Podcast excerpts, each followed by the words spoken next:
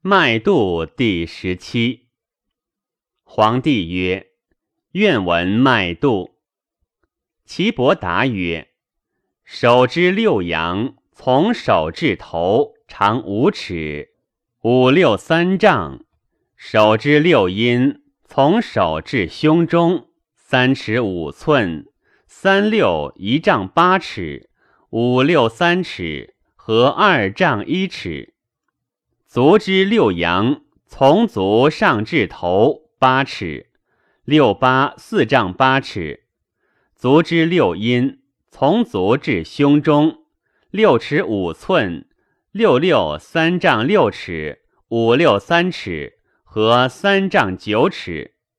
荞脉从足至目七尺五寸，二七一丈四尺，二五一尺和一丈五尺。督脉、任脉各四尺五寸，二四八尺，二五一尺和九尺，凡都合一十六丈二尺。此气之大精髓也。经脉为里，知而横者为络，络之别者为孙。盛而血者即诸之，盛者泻之。虚者饮药以补之。五脏常内越于上七窍也，故肺气通于鼻，肺合则鼻能知臭香矣；心气通于舌，心合则舌能知五味矣；肝气通于目，肝合则目能辨五色矣；脾气通于口。脾和则口能知五谷矣，肾气通于耳，肾和则耳能闻五音矣。五脏不和，则七窍不通；六腑不和，则流为壅。故邪在腑，则阳脉不和；阳脉不和，则气流之；气流之，则阳气盛矣。阳气太盛，则阴脉不和；阴脉不和，则血流之；血流之，则阴气盛矣。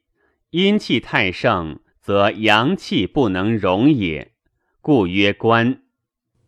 阳气太盛，则阴气弗能容也，故曰隔。阴阳俱盛，不得相容，故曰关隔。关隔者。不得尽期而死也。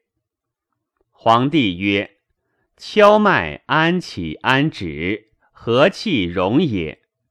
岐伯答曰：“敲脉者，少阴之别，起于然谷之后，上内踝之上，直上循阴谷入阴，上循胸里入缺盆，上出人迎之前。”入求主目内眦，合于太阳阳跷而上行，气并相还，则为如目；气不容，则目不合。皇帝曰：“气独行五脏，不容六腑，何也？”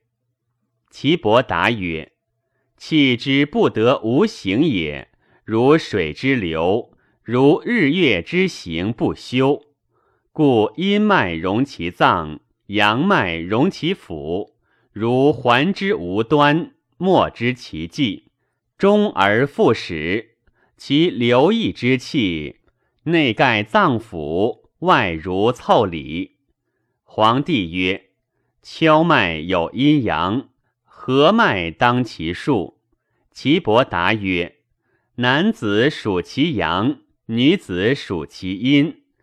当数者为经，其不当数者为络也。